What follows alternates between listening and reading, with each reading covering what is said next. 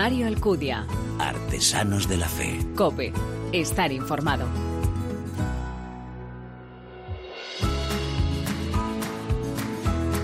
¿Qué tal? Muy buenas. Te doy como siempre la bienvenida a esta tercera entrega ya de Artesanos de la Fe en cope.es, un espacio en el que te ofrecemos esa mirada diferente a la vida desde la fe. Un espacio donde se dan la mano el testimonio, la lectura y la música, elementos esenciales en esa imagen de la iglesia joven a la que nos convoca el Papa Francisco, capaz de dar testimonio con el corazón, con la palabra y con las manos. Todos nuestros invitados son ejemplo de esa santidad cotidiana, como dice el Papa en Gaudete et Sultate. No solo los santos oficialmente reconocidos por la Iglesia, sino muchas más personas corrientes, escondidas de los libros de historia y aún así, a través de su testimonio y de su vida, decisivas para cambiar el mundo la santidad es tan diversa como la humanidad. El Señor tiene en mente un camino particular para cada uno de nosotros. Todos estamos llamados a ella, cualesquiera que sea nuestro papel, viviendo con amor y ofreciéndolo el propio testimonio y en las ocupaciones de cada día, vueltos eso sí hacia Dios. Nosotros, en cada programa, te presentamos alguno de ellos. Nos acompañas, ¿verdad? Gracias por elegirnos, descargarnos y escucharnos. Bienvenidos.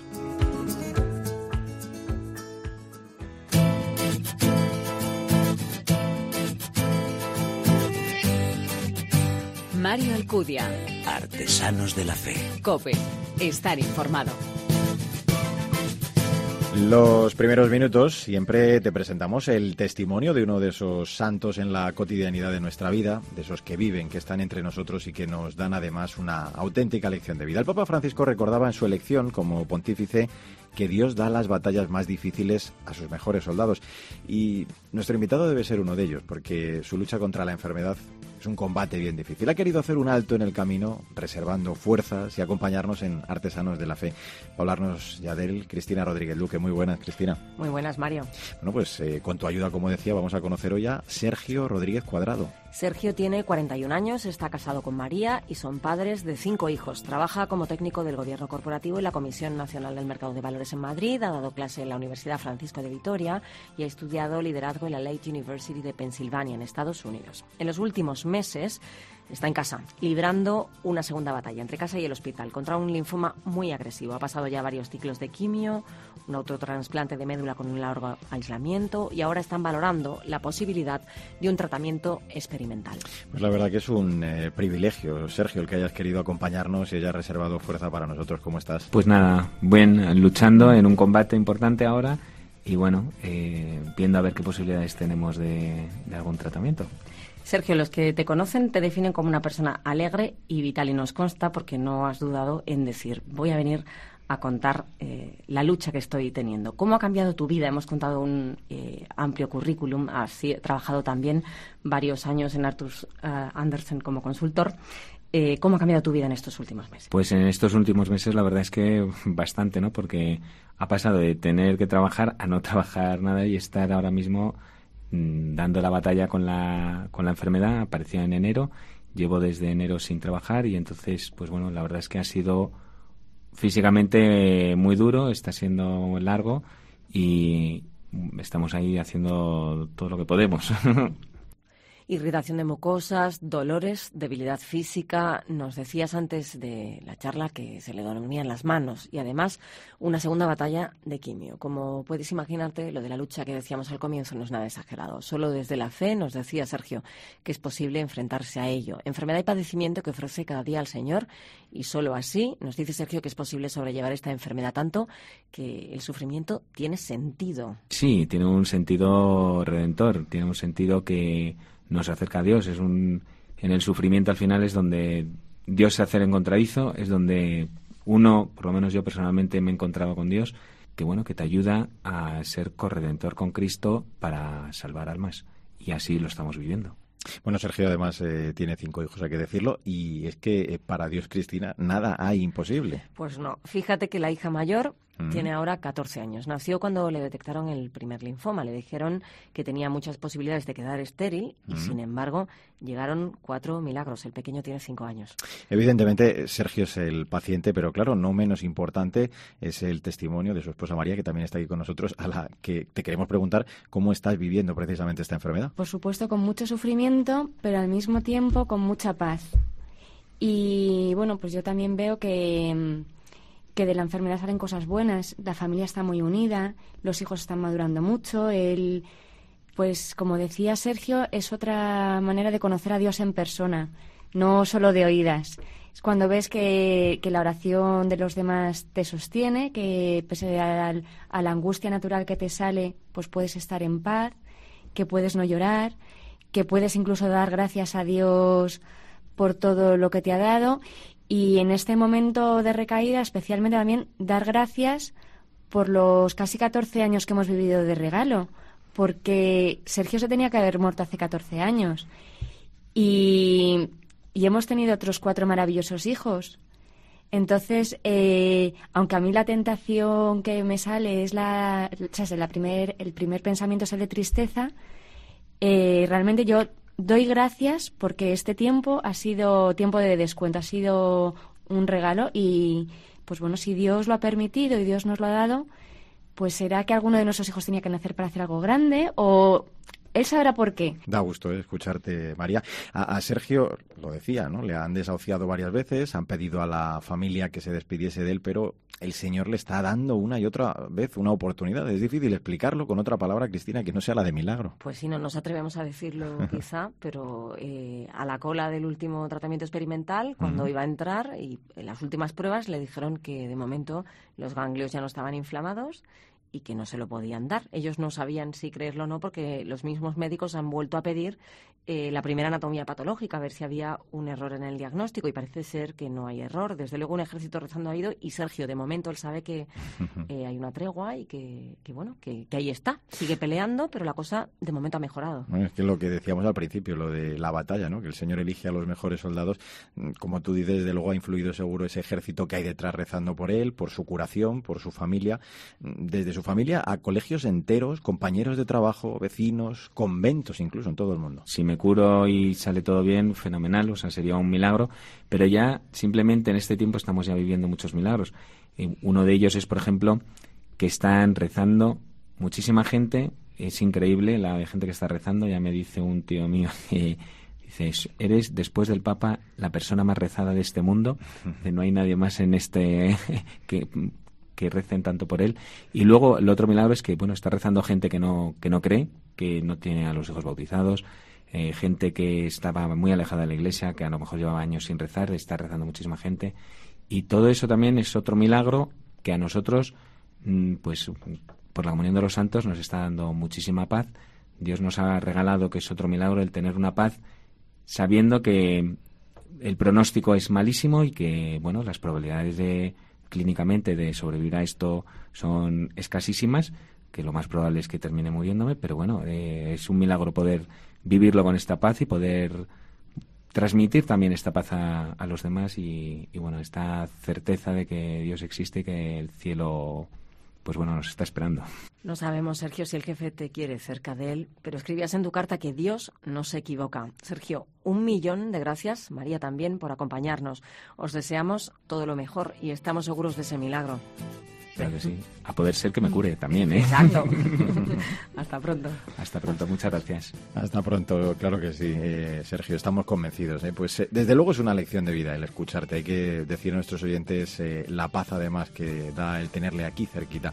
Si por algún casual Dios quisiera llamarle, llevarle con él al cielo es para estar alegres por dos motivos. El primero lo escribías además en una carta porque el cielo es nuestro objetivo y el segundo en un tono además simpático porque cuentas en esa carta que todos tendríamos un intercesor, como dicen sus padres, persistente como una gotera. Cristina Rodríguez Luque, gracias por traernos a Sergio y hasta el próximo día. Hasta el próximo día.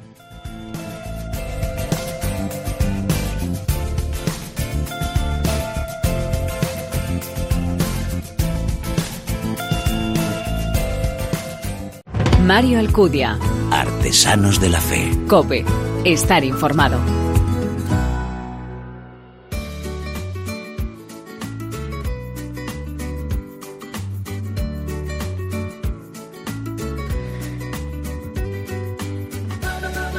En este segundo tramo del programa de Artesanos de la Fe, habitualmente hablamos de esa orfebrería, que es la palabra, la comunicación, el ser artesanos, ser creadores de, en este mundo de los medios de comunicación. No podemos convertirnos ¿eh? en divulgadores inconscientes de noticias, porque es que además ninguna desinformación es inocua, incluso una distorsión de la verdad eh, aparentemente leve puede tener efectos muy peligrosos. Bueno, en el mensaje de la última jornada, de hecho, de las comunicaciones sociales, nos recordaba el Papa que el drama de la desinformación es el desacreditar al otro, el presentarlo como enemigo hasta llegar a la demonización que favorece los conflictos.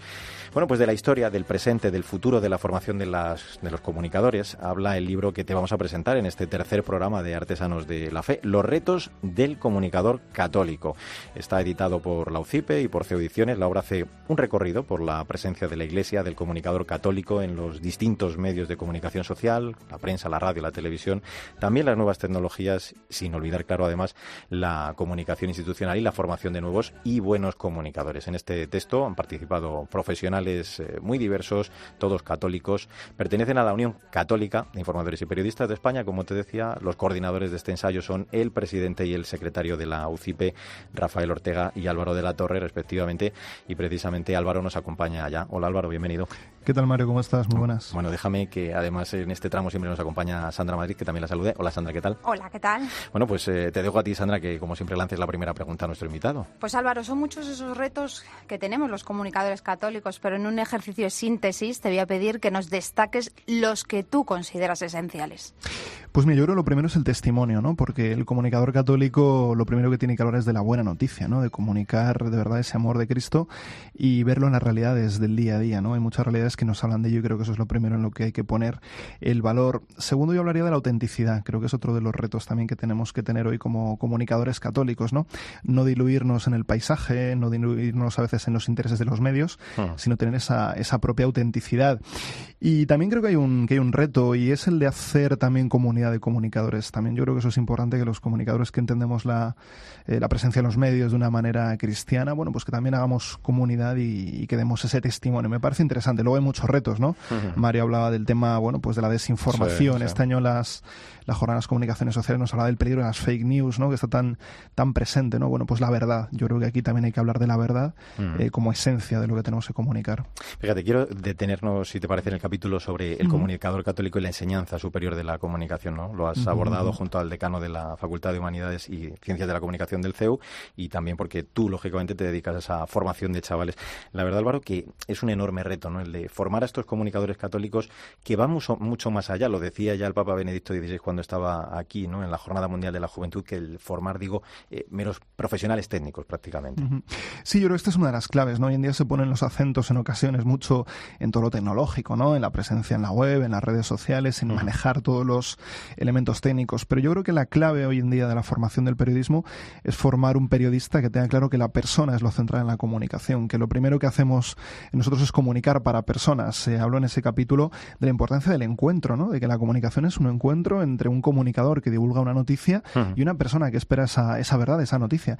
Entonces creo que no hay que olvidar la dimensión personal y creo que en ese sentido hay que poner los acentos claramente en ese aspecto, ¿no? Que formemos de verdad periodistas que tengan claro que su presencia en los medios de comunicación no es solo para servir a ciertos intereses, a ciertos medios, sino para informar a gente con cara y con rostro de noticias que tienen que tener cara y rostro, ¿no? También de dar voz a esos que no tienen voz. Yo creo que eso es una de las misiones fundamentales de un comunicador.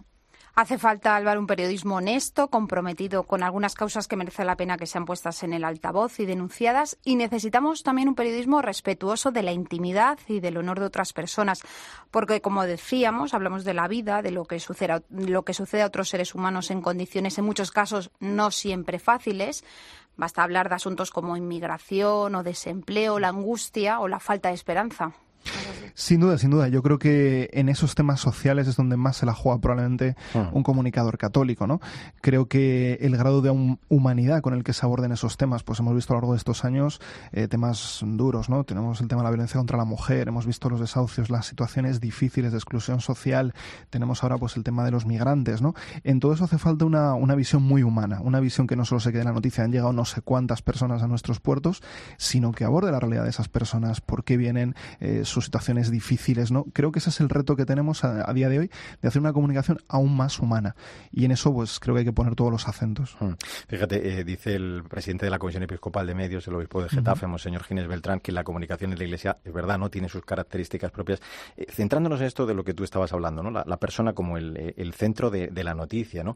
en la comunicación de la Iglesia y también en el comunicador católico, esa labor que tenemos nosotros, es fundamental también, Álvaro, el testimonio, ¿no? Es decir, para nosotros, el dar testimonio de esa alegría de lo que hemos visto, lo que hemos oído, ¿no? Qué, importante también es esta parte. Sin duda, hablas de la alegría, hablas del testimonio, yo creo que esto es central, porque en ocasiones en los medios de comunicación parece que estamos comunicando lo negativo, lo que, mm. lo que ha ocurrido, es verdad, bueno, pues que dicen que lo, lo, bueno no es noticia y lo malo sí que es noticia, pero precisamente un comunicador católico que sepa que la buena, la buena noticia de Cristo es esa alegría, tiene que comunicar en esa clave, ¿no? A mí me gusta mucho citar también a sacerdote Manuel María Bru, que tiene el grupo de comunicadores Crónica, Blanca, que ellos siempre dicen, tenemos que sacar esa crónica blanca de la realidad, no la crónica negra, que ya se hace mucha, ¿no?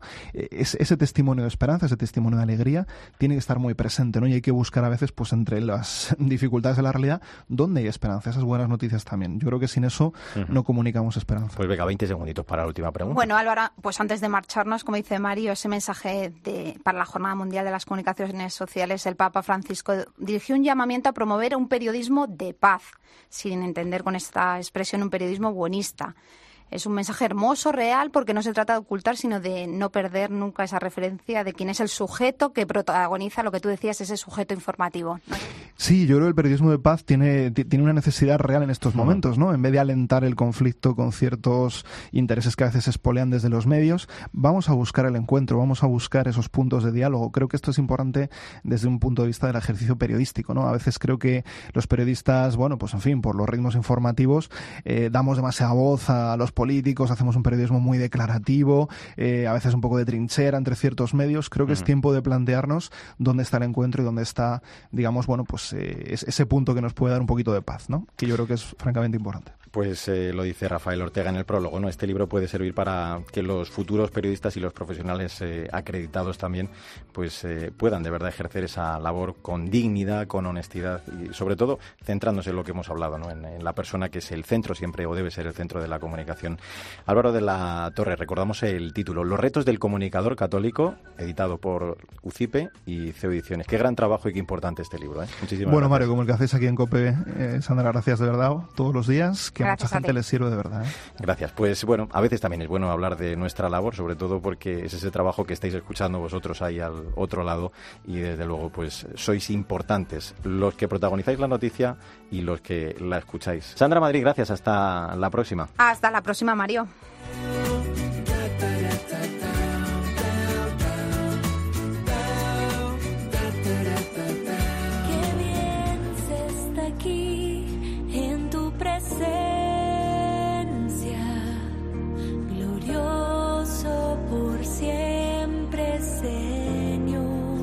Mario Alcudia. Artesanos de la Fe. Cope. Estar informado. A tu lado,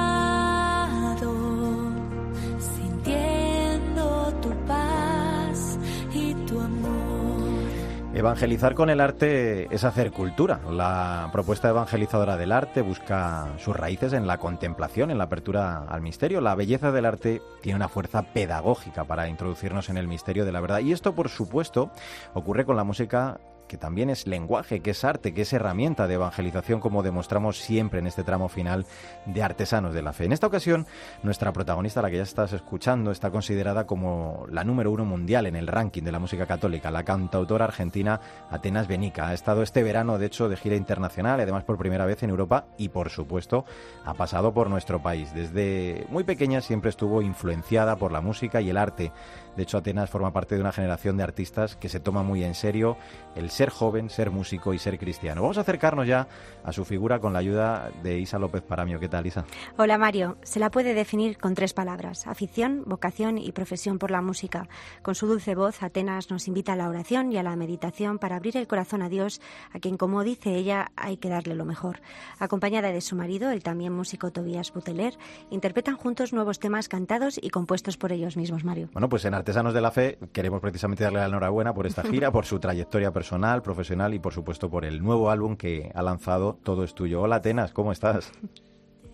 Hola, ¿cómo están? Bendiciones. Qué gusto estar eh, de nuevo en contacto con este país tan bello.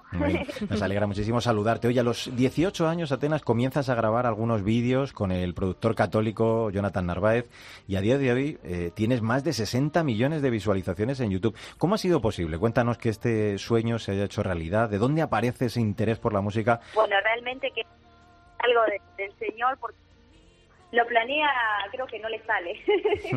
Fue mucho gracias al Señor, la providencia, y, bueno, que supongo que él tenía un sueño para, para nosotros, ¿no?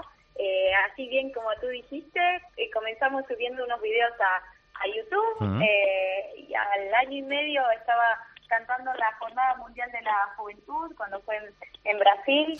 Este, y, y bueno, y poco a poco todo fue creciendo y tratando de ser fiel a lo que Dios me iba pidiendo, a orientarme a, a, bueno a lo que es la música más de adoración, de oración, que sentía que, era lo que él quería. Y bueno, y ya hace eh, un tiempo que, que encima lo, lo hago con, con mi esposo, ¿no? Lo hacemos como, como familia, ¿no? La evangelización a través de la música. Así que realmente fue el Señor y la Virgen eh, los que nos fueron guiando para, para que esto hoy sea realidad. Qué bueno. Atenas, ¿alguna vez has comentado que para ti el deseo de anunciar el amor de Dios a través de la música, que es lo que te permite cantar y te hace inmensamente feliz, pues cuáles crees que son las cualidades necesarias para acercar ese amor de Dios a cualquier persona? Eh, bueno, primero haberlo experimentado uno, ¿no? Creo que mm. hay que conocerlo primero, vivirlo, eh, no solamente con, con, la, con la cabeza, ¿no? sino experimentarlo en la vida, en el corazón. Eh, y creo que surge a partir de ahí, de esa experiencia personal que uno puede compartir con el otro, eh, de este amor de, de este Dios que, que nos ama incondicionalmente, que nos conoce, que tiene un plan perfecto para nuestra vida, que bueno que, que su voluntad en, de padre amoroso es lo que nos va a hacer plenos, ¿no? Inmensamente eh, felices, a pesar de las cruces, ¿no? este, pero bueno, es primero vivirlo uno para después poder comunicarlo a los demás. Oye, Tenas, mira, yo la primera vez que te, escuché prácticamente, eh, lo primero que oí de ti eh, fue este tema que vamos a escuchar. Enseguida te, te seguimos preguntando por más cosas. Quiero caminar contigo,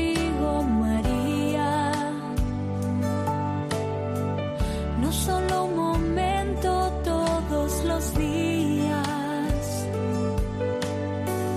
Necesito tu amor de madre. Bueno, me dejó, me dejó impresionado, ¿no? El cantar a María, lo hablabas tú, lo comentabas tú, cantar a, la madre del Señor de esta forma tan preciosa, con ese bello instrumento que es eh, tu voz. Eh, hablabas antes también de la Jornada Mundial de la Juventud de Río de Janeiro del año 2013.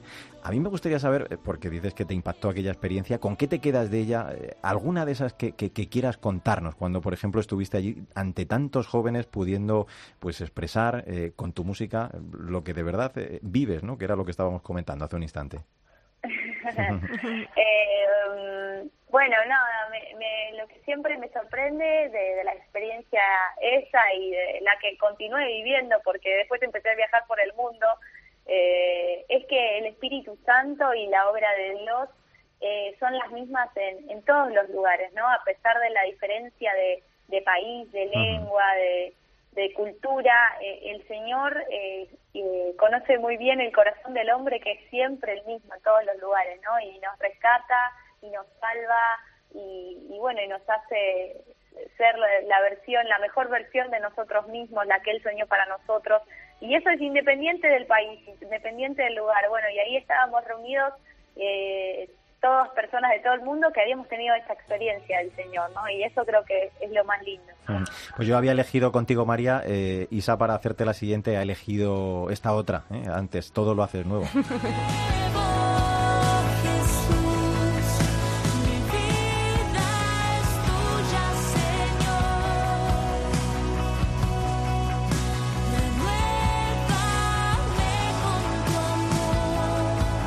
Qué bonita, Mario. es verdad. Sí, es verdad. Todo lo haces nuevo, pero hay detrás un gran pozo, junto con tu esposo Tobías y junto al productor y guitarrista Francesco Mazza. ¿Cómo ha sido, eh, Atenas, el hecho de compaginar vuestra profesión con el día a día familiar? Eh, bueno, la verdad es que como llevamos la misión juntos, eh, es más fácil, ¿no? Porque estamos eh, eh, digamos, trabajando juntos.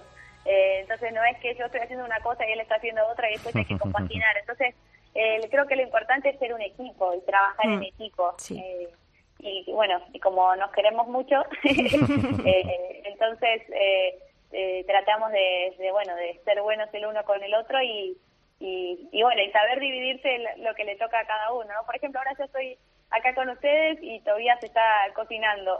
Ah, qué bueno, claro, las labores familiares, las labores de la casa. Claro. Así que, que eso es hermoso, ser, ser un, un buen equipo. Y entre medias os echáis un ratito de música, ¿no? Eh, paráis, cantáis un poquito y luego seguís cocinando.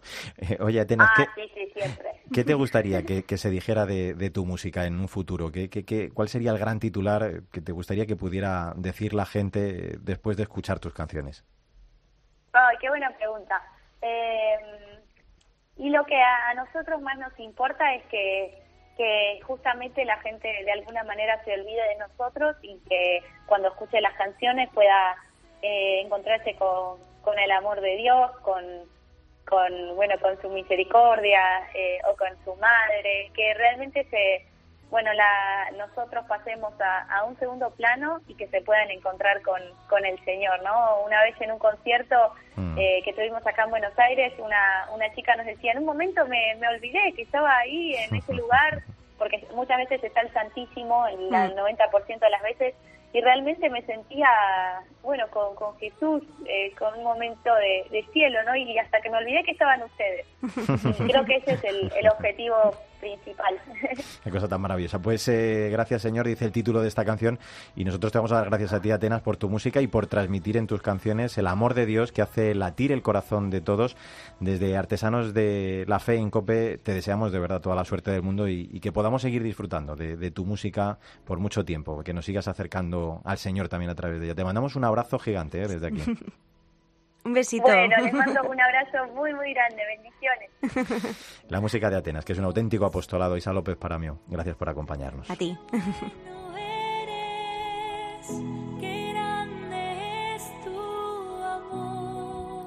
Pues nos vamos a despedir dando las gracias por esta nueva entrega en la que hemos conocido, como te decía al principio, auténticos santos de lo cotidiano. Sergio, que lucha contra la enfermedad y que nos da su ejemplo de cómo es o debe ser cargar con la cruz en ella. Álvaro y ese libro sobre la importancia de la comunicación en clave católica.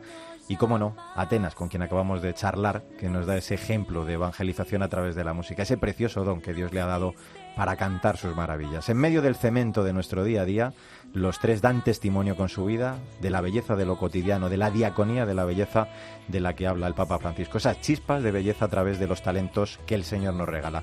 Y es que no olvides que el arte de la vida es el camino que debe conducirnos a Dios. Te espero en nuestro próximo programa.